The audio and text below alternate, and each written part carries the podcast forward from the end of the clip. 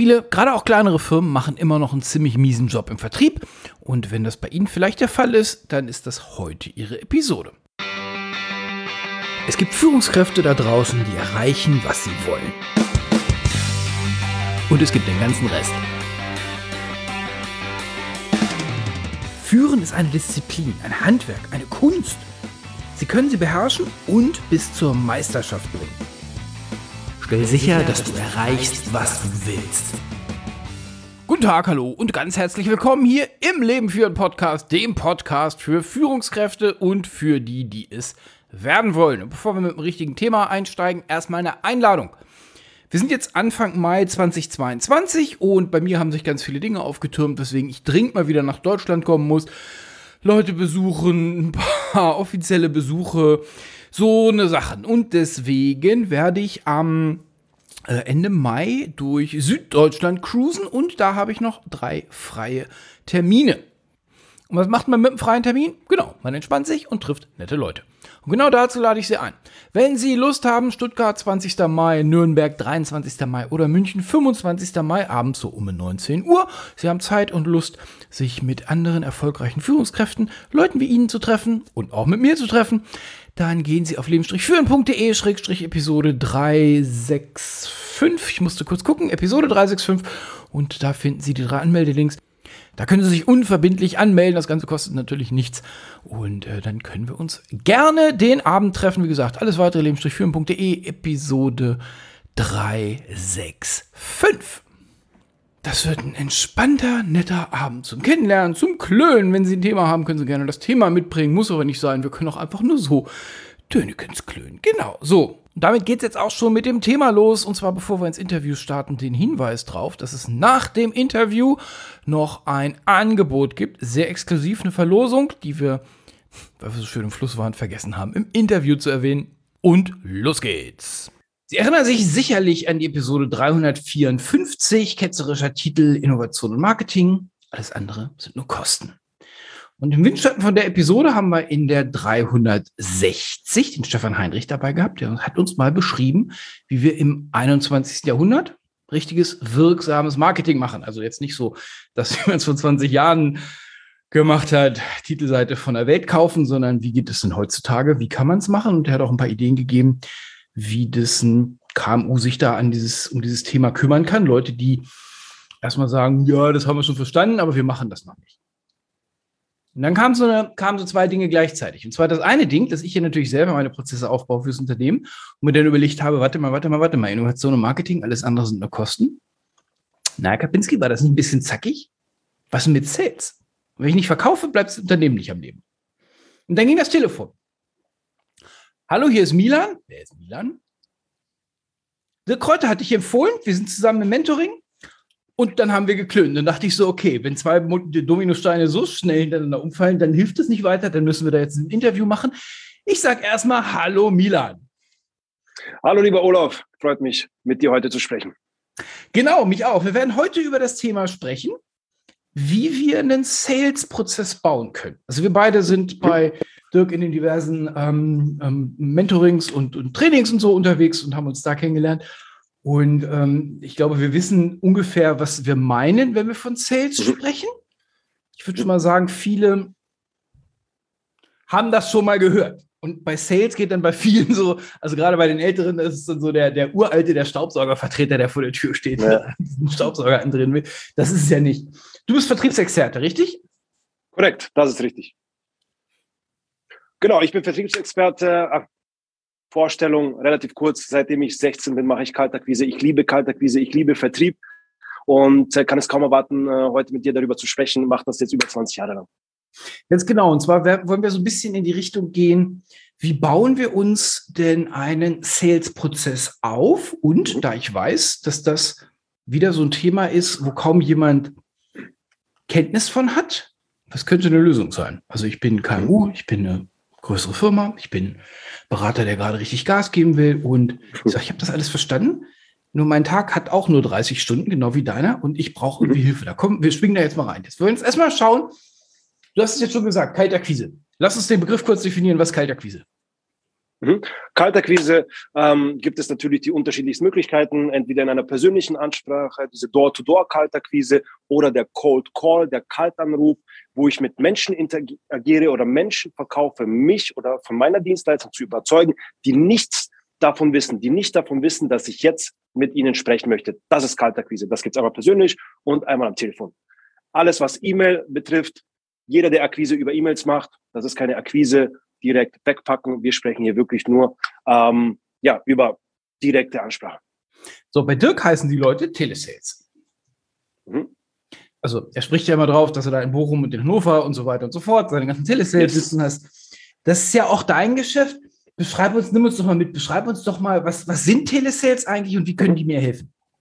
Ja, ähm, Telesales helfen dir, Umsatz zu generieren und Zeit zu sparen. So, mal ganz einfach, ähm, um jetzt nochmal Kaltakquise und Telesales bei Dirk ähm, so ein bisschen zu klassifizieren ist, ähm, Dirk macht keine Kaltakquise. So, das macht er nicht. Was macht der Telesales an sich? Grundsätzlich muss man auch hier äh, unterscheiden. Viele kennen diesen Begriff aus dem Callcenter Telemarketing. Telemarketing ist Outbound und Inbound Telefonie. Das heißt, jemand ruft an, ich telefoniere mit ihm und der Anruf geht raus, ich telefoniere mit ihm outbound. Ein Telesales fokussiert sich nur auf Outbound-Telefonie, also er ist aktiv am Telefonieren und schaut, dass er für sein Unternehmen Umsatz generiert, aber nicht nur am Telefon, sondern Telesales beinhaltet heutzutage auch Zoom-Calls, WhatsApp-Calls, WhatsApp-Voice-Nachrichten. Das alles ist in diesem Begriff Telesales mit dabei. Jemand, der aktiv nach außen geht und Umsatz für sein Unternehmen ähm, generiert. Ja, und das als Vertriebsinnendienstler. Er fährt nicht raus. Kein klassischer Außendienstler, der irgendwie, der macht das bei sich im Büro. Das ist ein Gut. Telesales. Okay. Und in den letzten zwei Jahren haben wir sehr, sehr, sehr, sehr, sehr, sehr deutlich die Wichtigkeit von was von, von, sagen wir mal, intern, also von Telesales ähm, gelernt. Naja, weil einfach die Leute, die vorher beim Kunden rumgefahren sind, wenn du nicht hin darfst, wenn halt, dann Correct. darfst du halt nicht. Also von daher glaube ich, glaube ich schon, das ganze Telesales-Geschäft, das hat, das ist die, das ist die Zukunft. Und jetzt, ähm, wir unterhalten uns hier nicht zum Spaß. Ich gehe dir gleich mal mit ein paar, mit ein paar, also mit Erfahrungsfragen auf den Keks. Ja, her damit. mein LinkedIn-Account jeden, und jeden Morgen bimmelt mich das Ding an. Ungefähr so zehn Leute, die mit mir sprechen wollen und ungefähr, also ja. die, die, die den Podcast gehört haben. Dann immer so fünf Leute, die mir sagen, hey, Herr Kapinski, ich habe gehört, Sie machen auch was mit Führung. Wir sind die beste Marketingagentur. Mhm. Das ist ja auch Kaltakquise. Ja, das ist Kaltakquise für Loser, für Schisser, für Angsthasen, für Farmer, ähm, die einfach ähm, der Meinung sind oder andersrum gepackt. Wenn ich etwas von einem Kunden will, wir haben ja auch relativ schnell gesprochen, klar hat meine Assistentin eine E-Mail geschrieben, aber wir haben dann miteinander telefoniert. Wenn ich etwas von einem Kunden will, wenn ich jemand von mir überzeugen will, ist es doch meine Aufgabe, den Telefonhörer in die Hand zu nehmen und alles dafür zu geben, dass ich ihn davon überzeugen kann. dass was gerade per LinkedIn passiert, dass es da die ganzen Experten gibt, Unternehmer, die sagen, hey, ich akquiriere darüber, ob die dann vielleicht sogar einen Bot, also jemanden, einen Bot einschalten, der im Hintergrund Nachrichten schreibt oder die sich da positionieren. Das ist Akquise für Loser. E-Mail, was ich vorhin gesagt habe, das ist Akquise für Loser, für Loser die Angst haben. Ähm, die sind dann auch für jeden, der jetzt zuhört und sagt, okay, Mann, ähm, ich mache doch Akquise über LinkedIn und ich mache doch E-Mail-Akquise. Wenn du jetzt vielleicht in deinem Unternehmen an dieser Position bist und dein Chef sagt, mach so Akquise, bist du vielleicht auch an der falschen Position. Weil wenn du an der richtigen Position willst, Kaltakquise kann nur auch jemand machen, der resi Resistenz ist gegen Ablehnung. Und du kannst alleine mit dem Telefon, egal was dein Business Case ist oder in einem großen Unternehmen, wenn du Business Developer bist, alleine mit dem Telefon kannst du Geld generieren.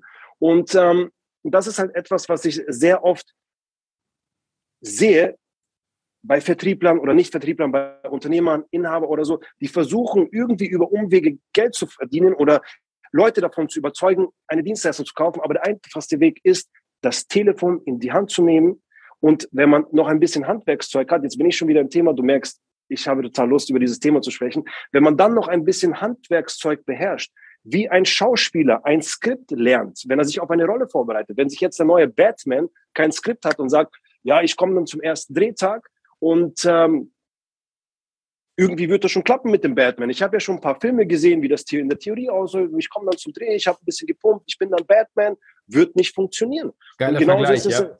Genau, und so, so ist es auch. Der Schauspieler hat auch sein Skript, das er lernen muss, dass er die Rolle spielen muss. Und wir in der Kalterkrise brauchen auch ein gewisses Handwerkszeug. Und dann gibt es im Bereich Sales, das ist aufgrund der Vergangenheit, Versicherungsmakler, ähm, Strucki-Betriebe, Automobilverkäufer, ist das so ein bisschen verpönt. Dann gibt es noch viele Kunden erzählen davon, dass sie auch mit Closern, High-Ticket-Closern zusammengearbeitet haben, die schnell Geld verdienen wollen aus dem Homeoffice. Und das ist, da sind so viele Glaubenssätze und Trugschlüsse mit dabei. Und der einfachste Weg ist, jeder kann verkaufen lernen. Mit ein bisschen Werkzeug, mit ein bisschen Skripten und dem Telefon schaffe ich es, wirklich erfolgreich zu sein. Und da gibt es eine Formel, du kennst sie von Dirk und die passt da super. Erfolg ist oder Umsatz ist ähm, Schlagzahl mal Schlagkraft. Je mehr ich das Telefon in die Hand nehme und je besser ich am Telefon bin, umso erfolgreicher werde ich. Natürlich brauchen wir dahinter eine Dienstleistung und Unternehmen, dass das passt. Aber davon gehen wir jetzt mal aus, dass jeder, der hier mit dabei ist oder jeder, der einen Podcast hört, auch irgendwo eine Dienstleistung oder in einem Unternehmen positioniert ist, wo es ein geiles Produkt gibt. Aber nochmal zurück zu deiner Frage. Telefon mit ein bisschen Handwerkzeug und es funktioniert. Jetzt ist ja natürlich ein ganz wichtiger Punkt. Also ich, für mich ist es ein ganz wichtiger Punkt, weil es für mich eine sehr wichtige, eine wichtige Eröffnung war. Ich glaube, vor drei Jahren gibt es noch Podcast-Episoden, wo ich sage, Sales kannst du kein Ziel drauf machen, weil Ziele müssen selbst erreichbar sein. Und ich und mein Telefon und meine Excel-Liste mit Telefonnummern sind nicht selbst erreichbar beim Vertriebserfolg. Weil ich halt einfach, also der andere muss ja auch mitspielen. Wenn ich nur Leute anrufe, die, also wenn keiner von denen mitspielt, kann ich meine Ziele nicht erreichen. So. Ich sage deswegen, das war vor drei Jahren noch mein, mein, mein, mein Kenntnisstand, weil den letzten zwei Jahren, naja, man lernt nicht aus. So, ähm, dass Sales ein Handwerkszeug ist, ist für viele nicht bekannt. Mhm. Und ähm, da gehen wir jetzt nicht hin, wo wir das herhaben. Äh, das ist hier nicht allzu, sehr, allzu ja. hart zu, für fremde Leute zu pitchen, aber ähm, es gibt tatsächlich ein paar Methoden, die sind, die sind witzigerweise auch gut für, für meine Führungskollegen äh, adaptierbar. Es ist nämlich, wie kriege ich Leute zu einer Entscheidung? So, und jetzt hat nichts mit Überfahren zu tun, sondern ja. ich, will den, ich will den Punkt machen, dass, das, dass du jetzt gerade die Telesales, sagen wir mal, als Leute mit einer Ausbildung beschrieben hast, genau wie du sagst. Das sind nicht die Leute, die irgendwie so auf dem Sofa rumsitzen und dann irgendwie random mhm. People anrufen, sondern die wissen, was sie tun, glaube ich sofort, genau. weil ich mittlerweile einschätzen kann, dass es so eine Ausbildung gibt. Mhm. Mhm. Wenn du draußen so rumläufst, also jetzt wirklich draußen, Kaufhaus, Auto mhm. kaufen, wenn man sowas öfter macht, ähm, im Restaurant, wie vielen Leuten würdest du denn zugestehen, dass die eine Vertriebsausbildung haben? So von den Leuten, wo wir sagen würden, hör mal, du verkaufst mir gerade, aktuelles Beispiel vor zwei Wochen, du verkaufst mir gerade dein Hotel. Wir sprechen über fünfstellige Beträge. Ja. Was du gerade sagst, ist nicht gut. Ja. Wie, was also, deine? Ähm, also mittlerweile, da ich wirklich ähm, sehr tief im Verkaufsthema drin bin, von 100 einer. Und wir reden jetzt, und wir reden jetzt hier auch, wir können auch das so ein bisschen noch spezifizieren. Wir müssen, weil es geht, das Leben ist ein Sales Talk. So. Und der Einzelhandelskaufmann muss die Schuhe verkaufen. Er muss ein Upsell, Cross-Sell machen. Der Automobilverkäufer, der war es vielleicht vor einiger Zeit noch gewohnt, dass Beispiel, ähm, ein sehr guter Freund von mir ist Gebrauchtwagenverkäufer bei Audi sehr, sehr lange Zeit gewesen. Und es gab eine Zeit, aus meiner Sicht war er kein Verkäufer, sondern Sachbearbeiter, wo die Leute einfach geklopft haben und gesagt haben, hey, welches Auto du, guck dich auf dem Hof um, war dann die Antwort. Und wenn dir einer gefällt, gib mir Bescheid, es gibt keinen Rabatt Rabat ist eine Stadt äh, in äh, Marokko und dann machen wir den Vertrag und wenn nicht, der andere wartet schon. Aber diese Zeiten sind vorbei. Und mhm. das, das, das Erschreckende ist, dass kaum jemand wirklich das Handwerk beherrscht zu verkaufen. Und es geht hier nicht mal ums Verkaufen, sondern erstmal eine richtige Bedarfsanalyse zu machen, dass ich sage, was braucht mein Kunde überhaupt? Kann ich überhaupt delivern oder nicht? Viele sind nur im Informationsverkauf, im Merkmalverkauf, im, darüber zu sprechen, wie geil deren Produkt ist und denen irgendwelche Lösungen zu verkaufen und wissen gar nicht, ähm, ob die Lösung die richtige ist, ob der Kunde einen Bedarf hat. Und wenn ich jetzt mal rauszoome und eine Führungskraft nehme, wir haben sehr, sehr lange für ein Unternehmen gearbeitet, ähm, FinLeap Connect, Tochter von ähm, FinLeap, sehr, sehr geil. Ähm, was macht FinLeap? Ähm, FinLeap digitalisiert die Finanzbranche in Deutschland, kreiert White-Label-Produkte für Banken etc. Und die haben uns gebucht. Die haben uns gebucht. Der Head of Market, Head of Go-to-Market hat mich gebucht, weil er mich auch auf einem Seminar kennengelernt hat und hat gesagt, der versteht meine Sprache und meine Führungskräfte, Kollegen bei mir im Unternehmen verstehen nicht, wie Sales eigentlich funktionieren sollte. Mhm. Und er hat gesagt, Milan, kannst du mal drüber gucken? Ja, natürlich. Ähm, kannst du für uns Telesales machen? Selbstverständlich kann ich das machen. Ähm, ich finde komplexe Verkauf von komplexen Produkten, IT, Dienstleistungen, finde ich mega spannend. Und als ich dann diesen Prozess angeguckt habe, habe ich mir angeguckt, okay, guck mal, das ist unsere Sales-Mannschaft. Ähm, okay, was meinst du? Ja, wir haben hier SDRs, Business Developer, Head of, irgendwelche komische amerikanischen Begriffe, die, die kenne ich teilweise gar nicht, wo ich dann gesagt habe, das sind keine Vertriebler, ähm, das sind, keine Ahnung, die nennen sich Go-to-Market oder Business Developer, das sind Farmer, das sind Verwalter, mit denen wirst du keinen Krieg gewinnen, mit diesen vielleicht gut. Ähm, wenn du Kunden da sind, die können in einem gewissen Segment farmen, wo sie sagen, okay, ich kann die Kunden aufbauen. Und das Erschreckende ist, dass nicht mal die Menschen an der Theke, die Lehrer an der Schule, die verkaufen müssten, die müssen ihre Schulfächer verkaufen, die Automobiler beherrschen ihr Handwerkszeug, noch die Führungskräfte, viele Führungskräfte, und das ist jetzt nicht bewertend gemeint, die einfach nicht wissen, kann ein Mitarbeiter verkaufen oder welche Art von Verkäufer würde ich jetzt an der richtigen Stelle in meinem Betrieb benötigen. Und dann gucken sie nämlich drauf und sagen, ja, aber du bist doch im Kundenmanagement zuständig und du musst das. Aber was ist mit den Zahlen? Mach doch mal LinkedIn. Nein, nein, nein. Und das ist, das sind so viele kleine Fehler im System, im, vom Einzelhandel über dem Schulsystem, wo ein Lehrer, wenn ich da noch ein Beispiel nennen darf, ich war sehr schlecht in der Schule in Mathematik. Und in der zehnten Klasse, glaube ich, war das, ähm, war ich an der Kippe. Ich war im Gymnasium, in einem katholischen Gymnasium und da war ich an der Kippe. Und na, im Nachhinein kann ich sagen, die Schule hat mich einfach gelangweilt. Ich hatte keinen Bock drauf. Und ich war in Mathematik und Französisch auf ähm, einer 5 und ich musste in der letzten Mathe-Klausur eine 2 schreiben. Was für mich Schön. damals unmöglich war im Gymnasium. Wir hatten damals Pythagoras und so weiter. Aber was ich damit sagen will, und Glücklicherweise ist unser damaliger Mathelehrer aus irgendwelchen privaten Gründen ausgefallen und unser Sportlehrer, unser Sportlehrer hat die Vertretung gemacht. Und ich war ehemaliger Fußballer, ich habe Sport geliebt, ich habe den Sportlehrer gemocht und er hat mir das, ähm, das, das Fach verkauft. Er hat mich überzeugt, dass es geil ist. Wir, er ist hingegangen und er hat gesagt, komm Milan, wir müssen das zusammen rocken. Try or die war damals so. Ich kann mich noch ganz genau erinnern, das war schon vor über so vielen Jahren her. Gesagt, Milan, try or die. Wir versuchen jede Aufgabe, aber try or die. Und er hat das Fach mir verkauft. Er hat mir gesagt, das ist geil, die Emotionen verkauft. Und ich hatte eine 2 plus, ich hätte fast eine 1 geschrieben. Ich habe die Klasse geschafft und Vertrieb wird auch in so vielen Positionen immer im Unternehmen irgendwie, ja, der Vertrieb, ah ja, irgendwie auch scheiße behandelt. Die Vertriebler werden scheiße behandelt. Es sitzen die Leute, die falschen Leute da, das wird scheiße behandelt. Das Thema Marketing, für mich ist Marketing, du siehst, Olaf, ich hoffe, der Monolog du bist voll drauf, okay. ja. Ähm, Marketing sehen alle, Marketing vergleichen die mit Brands, wie macht Coca-Cola Werbung? Ja, die machen eine OOH Fahrkampagne, Out-of-Home-Kampagne, Riesenplakate in Metropolen, da steht ein Slogan da. So machen wir das auch. Also die Perspektive, mit denen sich viele Unternehmen vergleichen, ist auch die falsche. Für mhm. mich ist Marketing Kaufanfragen generieren. Wir sind mhm. ja hauptsächlich im Mittelstand tätig und ich hatte davor auch eine Marketingagentur, deswegen weiß ich ganz genau, was ich meine. Ich habe, wir haben Marketing gemacht aus meiner Historie für große Konzerne, BMW, Bridgestone, Seat und so weiter. Und wir, die wollten immer nur, dass Dinge schön aussehen. Aber es konnte nie messbar gesagt werden, ähm, hat das uns jetzt was gebracht? Generieren wir jetzt Kohle oder nicht damit? Keine Ahnung. Das hat geil ausgesehen. Und Marketing ist für mich Kaufanfragen generieren.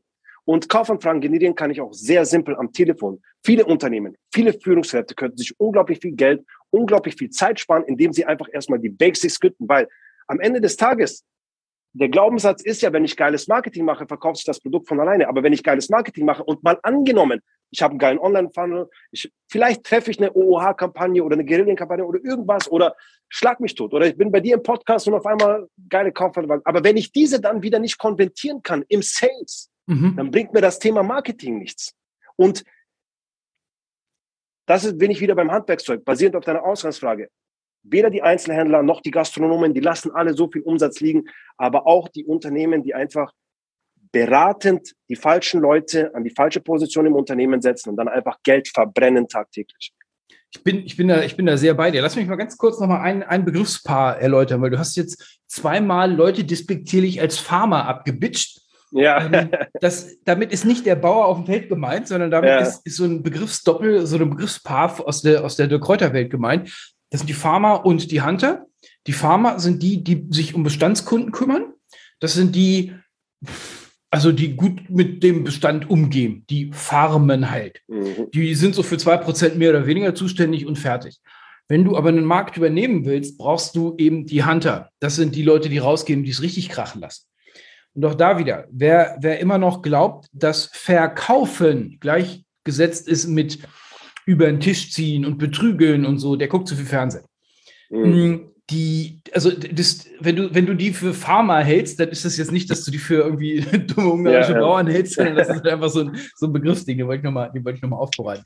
Ähm, ich glaube, ich glaube, jetzt, jetzt hast du auch schön den, den, den, ähm, den Zirkelschluss gemacht. Wenn ich sage Innovation und Marketing, alles andere sind nur Kosten. Und ich habe ein sehr geiles, gut funktionierendes Marketing, also entweder intern oder ich, hole mir so einen Stefan Heinrich rein, der das, der das mit seiner Profi-Agentur macht, dann fallen ja hinten dran in irgendeiner Form Kontaktpunkte raus. Wir nennen sie Leads, also Telefonnummern, E-Mail-Adressen, irgendwie sowas. Wenn ich jetzt einen Prozess hätte, also wenn ich glauben würde, dass Marketing prozessfähig ist, ich beschreibe dir nochmal für unsere Ingenieure, die jetzt hier zuhören. Wir wissen alle, wie wir in der IT Zeug machen. Das heißt, ein Prozess, Eingangsparameter, irgendwer macht irgendwas, irgendwelche Skripte und Ausgangsparameter. Und meist, also mit ein bisschen Glück kommt hinten das raus, was wir am Anfang gemeint haben. Viele sehen das bei Sales nicht so. Ich kann das deswegen beschreiben, weil ich es gerade gesagt habe, vor drei Jahren war es bei mir noch ähnlich so. Wenn wir unterstellen, dass es diesen Prozess tatsächlich gibt, dass es die richtigen Ausbildungen gibt, dass es die richtigen Vorbereitungen gibt. Ich habe den Begriff Skript in IT schon benutzt, dass es die richtigen Skripts geben kann, ja. mit denen ich Milan und seiner Gang sagen kann, hier, pass auf, hier ist das Ende vom, Market, vom Marketing-Funnel. Was hier rauspurzelt, da kümmert ihr euch drum. So, das ist, das, also den Teil müssen wir, da müssen wir nochmal, den, da will ich noch ein bisschen drauf tun. Das ist, das ist prozessierbar. Und das ist dann okay. ja im Endeffekt auch, jetzt sind wir bei eurer Dienstleistung. Ähm, Wired Heads ist deine Agentur, der Name deiner Agentur, alles, also finden Sie mhm. alles auf, muss ich kurz gucken, leben-führen.de, Episode 365, hör mal, 365 Episoden Leben für Podcast. Ich mag die Zahl. Ja. so, also wer, wer, das, wer das wissen will, ähm, so, jetzt hast du deine Leute da sitzen. Hm. Wie würden wir denn, wie würden wir denn zusammenarbeiten wollen? Wenn ich sagen würde, ich bin jetzt KMU, wir haben irgendwie 30 Ingenieure innerhalb, 50, 100 Ingenieure. Wir haben verstanden, dass wir Marketing was machen wollen. Wir sind da gerade am Aufbau. Mhm. Jetzt passiert es uns genau wie du. Irgendwer hat gesagt, wir sollen Methode XYZ ausprobieren. Ja. Und beim Chef, Chef, Chef stapeln sich jetzt die E-Mails in der Inbox, also LinkedIn oder E-Mail oder was auch immer, die sagen, Herr Dr. Müller, wie sieht's aus? Können wir mal telefonieren? Und, und Chefchen sagt, Manu, wenn ich mal Zeit habe. So, drei Wochen später mhm. ist der Kontakt erkaltet. Ja. Wo hilfst du mir denn jetzt? Mhm. mhm. Okay. Ähm, man muss grundsätzlich differenzieren beim Kunden. Hat er denn schon einen Kundenbestand? Hat er eine funktionierende Lead-Generierungsmaschine oder hat er gar keine Kaufanfragen? Also diese Fälle treffen wir vor. Über welchen Fall willst du sprechen? Lass uns mal den nehmen, damit es nicht ganz so frustrierend ist, dass schon Leads kommen. Also ich habe ein Marketing, das läuft. Ich, ich, wir machen Gut. schon ein bisschen was und mhm. wahrscheinlich machen die auch irgendwie was schon richtig. Mhm. Ähm, dann sieht der Prozess wie folgt aus. Ähm, wir gucken uns an, wie viele Leads, wie viele Kaufanfragen werden denn generiert. Wie generierst du Kaufanfragen? Machst du ein Webinar? Hast du ein Freebie, irgendwie ein Report online? Ähm, schaltest du auf ein Erstgespräch? Das wäre so der erste Punkt, dass wir sagen, wie kalt, wie warm, wie sehr ist der Bedarf beim Kunden schon geweckt? Wie sehr ist er schon abgeholt? So, das gucken wir uns als erstes an beim Lied. Wie, mhm. wie warm ist er? Ähm, wenn wir das identifiziert haben, mal angenommen, du hast alle drei Fangen. Du sagst, du hast ein, von einem Erstgespräch auf ein Report und ein Webinar. Du sagst, da generierst du Kaufanfragen. Ähm, jedes, jeder Funnel muss divers betrachtet werden. Das heißt, ein Lead, der sich etwas von dir, ein White Paper, ähm, ist ähm, im IT-Bereich sehr gefragt, ein White Paper runterlädt, der muss anders angerufen werden, weil er vielleicht noch nicht damit rechnet, angerufen zu werden. Er muss erstmal vorqualifiziert werden. Mhm. Wer ist das? Ähm, hat er Potenzial? Möchte ich überhaupt mit dem weitersprechen? Ähm, ein Lead, der sich auf ein Gespräch, auf ein konkretes Beratungsgespräch bei dir in deinem Unternehmen einträgt, der hat schon Interesse und sagt, suggeriert, ja, ich möchte mit ihm zusammenarbeiten. Der wird nochmal vorqualifiziert, es wird eine Bedarfanalyse gemacht und trotzdem nochmal geschaut, hey, passt das, können wir Ihnen helfen? Das ist so der erste, der erste Punkt, den Unternehmern auch zu sagen, wir nehmen nicht jeden. Nicht jeder, der sich bei dir einträgt, wird genommen. Das ist wirklich ein sehr, sehr krasses Learning. Ähm, es ist hinten raus ein Hebel, wenn ich wirklich nur die Unternehmer nehme, wo ich ganz genau sicher bin, mit meinem Unternehmen kann ich denen helfen. Und hinten raus spart man auch den Verkäufern und dem Personal sehr, sehr viel Zeit, indem man Kaufanfragen vorqualifiziert. Das nennt sich im äh, Verkaufsjargon das Setting sozusagen. Ich sette ihn, das kann ein Quereinsteiger sein. Das ist ein sehr einfaches Skript, das entworfen wird. Jemand ruft an, sagt, hey, du hast dich bei mir eingetragen, ähm, lass uns kurz miteinander sprechen oder wann hast du Zeit? Der Webinar-Lead, der wird wieder ganz anders behandelt. Das heißt, der Webinar-Lead, der nimmt sich Zeit dafür, eine Stunde, zwei Stunden, drei Stunden Content von dir zu konsumieren. Ja. Und er wird aber jetzt vorqualifiziert von dir. Beispielsweise, du machst das Webinar, du entkräftest die Einwände, wir würden uns das Webinar anschauen und würden sagen, hey, das hat auch eine gewisse Psychologie, der wird, ähm, äh, die ganzen Einwände werden entkräftet, du qualifizierst ihn vor. Also das heißt, wir haben jetzt diese drei Funnels betrachtet.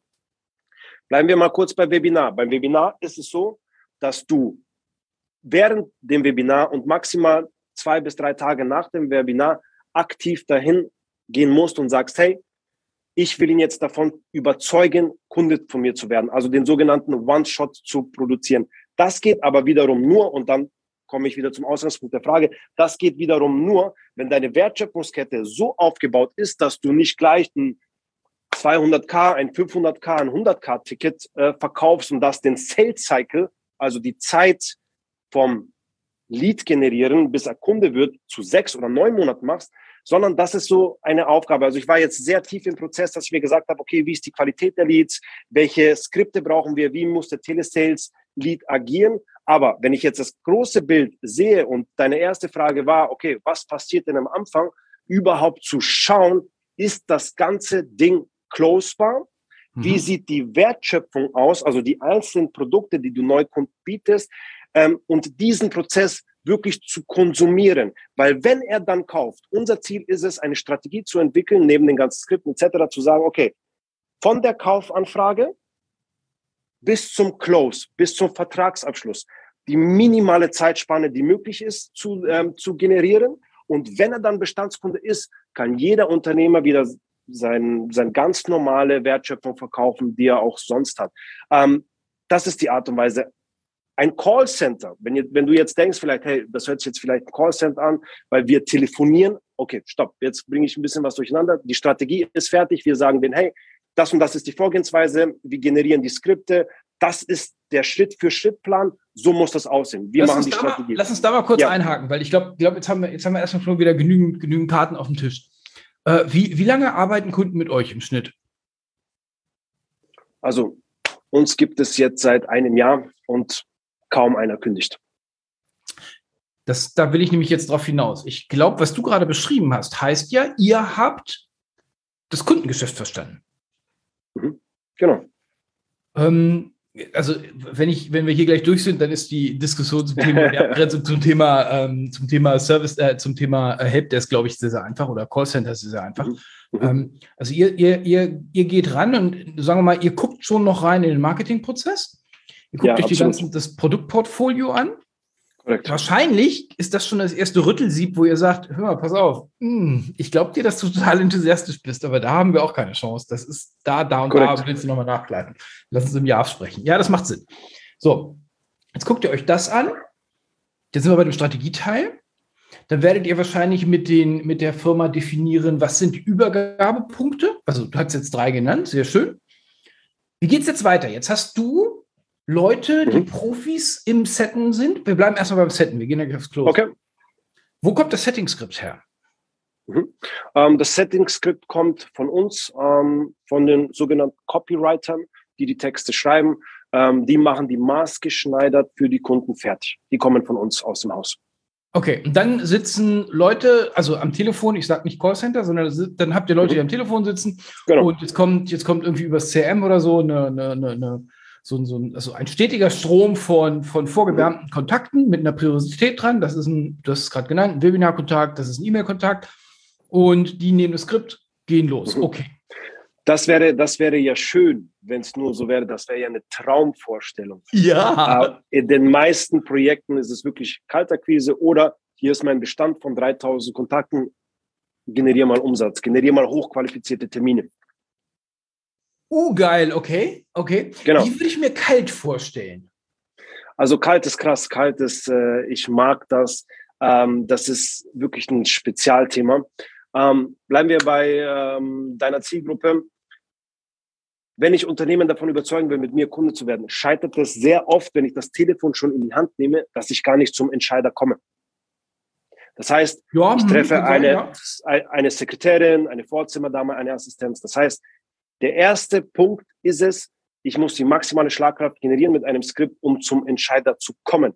Komme, was wolle. So, mhm. bin ich dann beim Entscheider, die Quote ist bei uns unglaublich hoch, ich komme zum Entscheider und dann muss ich ihn relativ schnell, in maximal drei Minuten davon zu überzeugen, dass er jetzt mit mir Zeit verbringt. Ob das dann in einer Demo ist, von meiner Absolut. Software oder in einem Termin. So, das ist dann der zweite Step. Der erste Step, wie komme ich zu dem Entscheider? Der zweite Step, wie überzeuge ich den Entscheider, dass er mit mir 30, 45 Minuten verbringt?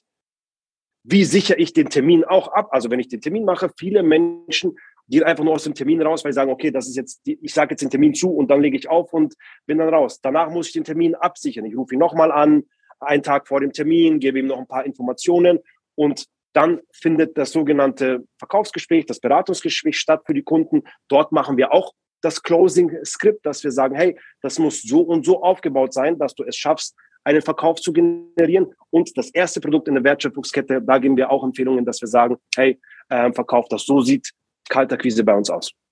Okay, macht eine Menge Sinn. So, jetzt habt ihr, okay, sind, wie hoch ist die, das, kann, man, kann man über Quote beim Setting sprechen? Wahrscheinlich nicht, ne? Das hängt ja völlig davon ab, wie es, wie es reingeht. Aber jetzt, jetzt fallen, also aus dem Setting fallen ja Leute raus, also im Sinne von, ähm, mhm. ihr einigt euch, wir können noch nichts für, füreinander tun. Äh, der Kunde hat völlig seltsame Vorstellungen, wo, wo du sagst, hör mal, ich will gar nicht ja. mit dir zusammenarbeiten. Oder der Kunde sagt, ist geil, ruf mich im Jahr nochmal an, weil wir sind gerade nicht da. Mhm. Ähm, oder der Kunde sagt, oh, das klingt ja mal gut, Kaufsignale. Mhm. Wer übernimmt jetzt das Closing? Also wer, ähm, macht, wer, wer, führt dann den Kunden in die Richtung zum Abschluss? Mhm. Ähm, es gibt Projekte, wo wir auch ins Closing gehen. Ähm, das geht für uns als externer Dienstleister, wenn du wirklich sehr standardisierte Produkte hast, wo du sagst, hey, dieses Produkt ist immer gleich, das braucht jetzt keinen individuellen Beratungsansatz, eine individuelle Beratungsleistung, ähm, die jetzt vielleicht nur ein Consultant in dem Unternehmen oder ein Ingenieur in dem Unternehmen in dem Moment, in dem das Gespräch stattfindet, lösen kann. Ja.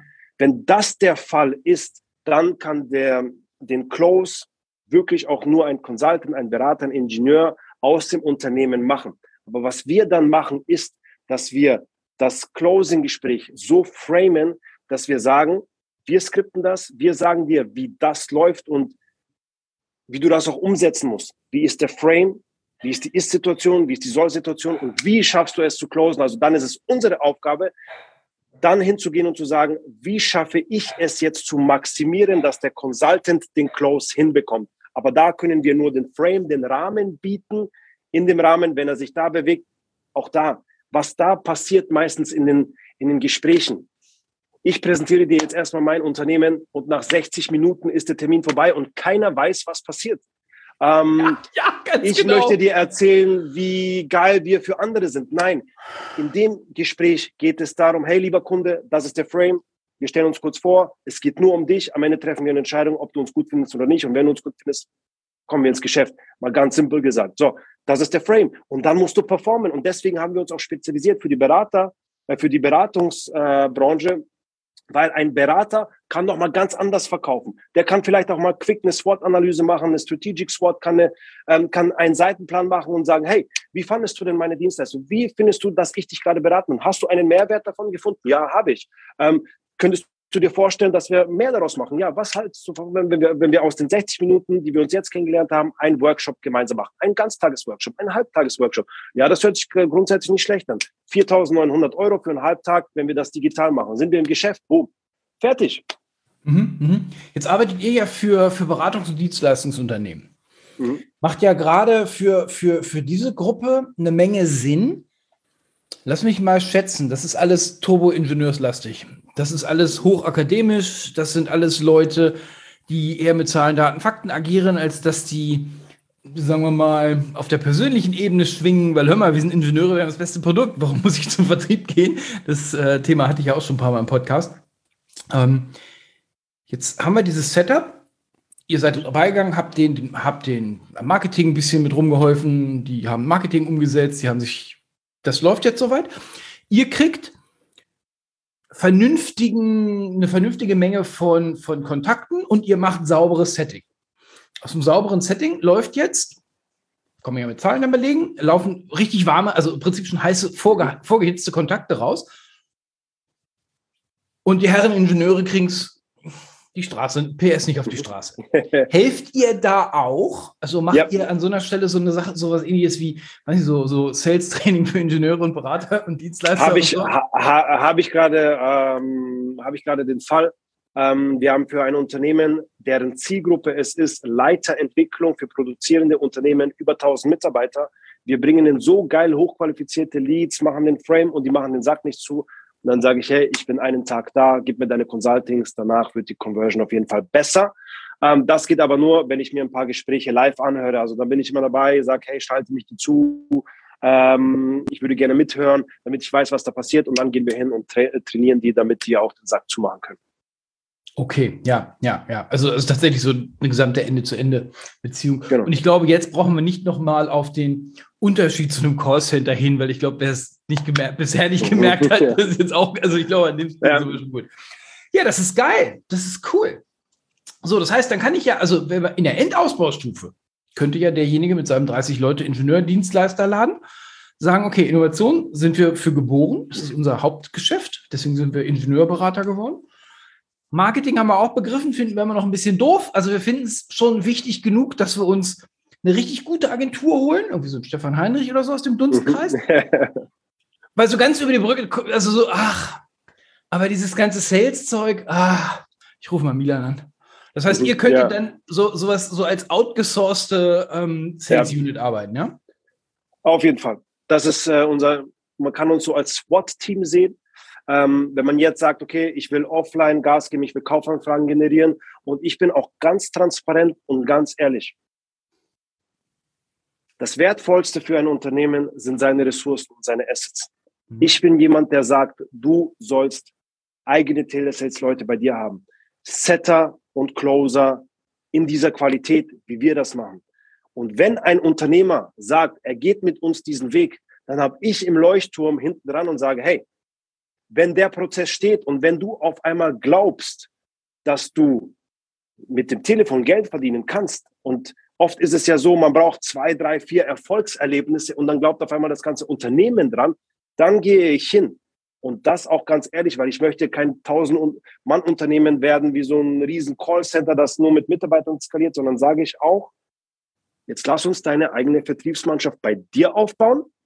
Ich bringe sie auf Flughöhe und bin dann wieder raus.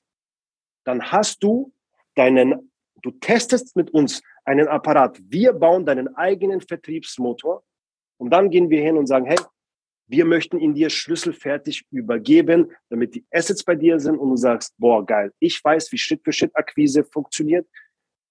Online und offline funktionieren miteinander und ich habe die Assets bei mir im Haus. Und das ist Endstand und dafür brenne ich und das, das liebe ich, weil stell dir mal vor, du hast zehn Lass uns mal einfach rechnen. Zehn Akquisiteure, um mal einen anderen Begriff zu verwenden, oder Terminator. Terminator, macht Termin auch cooler Begriff. Äh, zehn Akquisiteure, die am Tag für dein Unternehmen 100 Brutto-Calls machen. Mhm. So. Das also Brutto heißt Tag, erreicht. Nee, Brutto heißt äh, Wahlversuch. Ah, Netto okay. ist erreicht, Brutto Wahlversuch. Also das heißt 1000 Wahlversuche am Tag. Tag. Ähm, das sind dann 5000 die Woche, 20.000 die Woche. Mhm. Genau. Und jetzt ein Akquisiteur, ein Setter, liegt bei 1800 bis 2200 Euro Bruttogehalt, kann ein Quereinsteiger sein und ich kann ihn relativ schnell onboarden als Unternehmer. Mhm. Und wenn ich dann weiß, wenn ich diese Leute einstelle, wie viele Wahlversuche muss ich machen, die zu X Umsatz führen? Das ist ein Wachstumsturbo, ein unsichtbarer Wachstumsturbo, der einfach nur viel Umsatz generiert. Das ist ein Riesenwachstumsturbo. Und das Geile ist auch, wenn du das am Telefon machst und auch in der Kaltakquise, du bist unsichtbar für deine Wettbewerber. Die Wettbewerber kriegen gar nicht mit. Oh ja. Äh, wachse ich? Äh, wie geil, weil online gibt es immer Hate. Und viele Leute gehen, ja, ich würde gerne einen Podcast machen, der Olaf macht das geil, ich würde gerne YouTube machen. Viele Unternehmer haben dann auch Angst, sich zu zeigen, zu sagen, okay, weil dann kommen die Hater und die sagen dann, ah nee, guck dir den an, der macht jetzt wichtig. Am Telefon gibt's das alles nicht. Aber wenn ich mhm. einmal weiß, wie das funktioniert, ich kann richtig Marktdruck erzeugen mit diesem Telefon. Der Mitarbeiter kostet vergleichsweise zu meinem Consultant, der 180 oder 120.000 oder auch mehr verdient, nichts. Ich kann das ganz genau steuern zu deiner Ursprungsfrage, hey, kann man das auch steuern im Sales? Wenn ich einmal die Zahlen, Daten, Fakten herausbekomme, was ich im Vertrieb am Telefon machen muss, um X Umsatz zu generieren, kann ich das nach oben skalieren. Ich habe, du hast alle Zahlen im Griff mhm. und du, also du, ich glaube, du weißt, was ich äh, damit dem Unternehmer, der jetzt zuhört, suggerieren will, ist, wenn du das einmal für dich herausgefunden hast und mit Zahlen, Daten, Fakten hinterlegst, natürlich ist das Try and Error. Das geht auch nicht in zwei Wochen. Das ist ein Prozess von sechs oder zwölf Monaten. Aber wenn du das einmal hast, Bau auf, Sky's the limit. Mhm, mhm, genau. Mhm. Und ich, glaube, wir kennen beide genügend so viele, so viele Firmen, die, du hast es schon gesagt, die echt Geld auf dem, auf dem Boden liegen lassen, wo du so beigehst und denkst, sag mal, ist, ist das nicht gut, was ihr macht? ja. Ich könnte euren Laden hochbringen. Da braucht ihr gar nicht ja. mal Milan für. Ähm, ja. bin ich, da bin ich sehr bei dir. Das ist, das ist sehr schade. Ich glaube, das, wie gesagt, ich glaube, das kommt, das können wir vielleicht ähm, unter dem, unter dem, beim Veröffentlichungstag auf LinkedIn nochmal diskutieren, liebe Hörer, liebe Hörer. Woran liegt es denn? Wenn Sie eine, eine, Sales, eine, eine Sales Unit haben und Ihr Sales rockt noch nicht so richtig, wie Sie sich das vorstellen. Also ja, es läuft, aber es stagniert nicht, aber also 20 Prozent jedes Jahr waren es jetzt auch schon lange nicht mehr. Woran liegt es denn? Woran liegt es denn? Würde mich echt mal interessieren. Weil es, ich glaube, es liegt viel daran, dass jemand, der ein Unternehmen führt, nicht genügend Ahnung von Sales hat und dementsprechend einfach diesen ganzen Bereich. Die einen glauben nicht dran und die anderen, selbst wenn sie dran glauben, können selber nicht ausbilden. Also ich glaube an Dächer, aber ich könnte keinen Zimmerleut ausbilden. Weil, echt, ich weiß zwar, wie ein Hammer funktioniert, aber auf dem dritten Stock, na, da ja. gehe ich auch schon. Also, ähm, also das, das ist vielleicht eine interessante Diskussion auf, auf LinkedIn ähm, bei Olaf Kapinski ähm, oder im Leben führen, das finden Sie alles auf LinkedIn. Da können wir doch noch mal diskutieren. Woran liegt es denn bei Ihnen? Also warum machen Sie keine 20 Prozent im Jahr? Also mehr Umsatz. Und den noch profitabel, ne? Also Umsatz machen ist kein Problem. Cool. Milan, wo finden wir dich denn im Netz? Um, ähm, auf der Homepage wired-heads.com, die findest du bestimmt in den Show Notes. Absolut. Da, da findet man alles. Sehr geil. Cool. Da sage ich vielen, vielen Dank für deine Expertise. Vielen, vielen Dank für eine neue Idee, wie eine Firma, die sagt, wir sind nicht sales-affin und wir wollen das vielleicht auch gar nicht sein, weil wir wollen auf unserem Turf Engineering bleiben, wie die sich echte Sales-Profis an Bord holen können. Cool, Milan. Dankeschön. Ciao. Olaf, mach's gut. Tschüss. Das war mein cooles Interview mit Milan und Sie haben es direkt gehört. Milan ist total in seinem Bereich. Und ich weiß schon, es gibt ganz viele Ingenieure, die der Meinung sind, gute Produkte verkaufen sich von selber. Nein, tun sie nicht. Und wer auf dem Stars-Meeting war, der wird auch direkt Milans Kommunikationsstil erkannt haben. Ist nicht so schwer. Und jetzt die angekündigte im Interview der nicht erwähnte Verlosung. Und zwar, Sie haben, Sie sind verantwortlich für Sales. Sie haben einen Sales-Prozess. Und Sie haben vielleicht sogar Sales-Skripte, weil Sie es schon ein bisschen draufer haben als Ihre Konkurrenten und sie wollen mal einen Big drauf geworfen bekommen. Milan bietet an, mit Ihnen halbe Stunde lang in einem Zoom-Call Ihren Sales-Prozess zu besichtigen, eventuell die Setter-Closer-Skripte zu besichtigen, sodass Sie da mal einen externen Blick drauf bekommen. Also natürlich, das ist ein Call, der ist richtig viel Geld wert, schon klar, und Sie werden den dann auch entsprechend vorbereiten und Sie können an der Verlosung teilnehmen auf leben-führen.de-episode 365, ganz genau. Der Rechtsweg ist ausgeschlossen, all dieses ganze Zeug, was man jetzt so sagen muss. Wir losen aus den Einschriften die Gewinner aus, genau innerhalb von einer Woche und ähm, dann haben sie die Chance, dass Milan mal eine halbe Stunde lang als Profi von außen auf ihr Zeug drauf guckt. Ich wünsche Ihnen eine großartige Zeit, werden Sie immer erfolgreicher und bleiben Sie in Führung. Tschüss, Ihr Olaf Kapinski.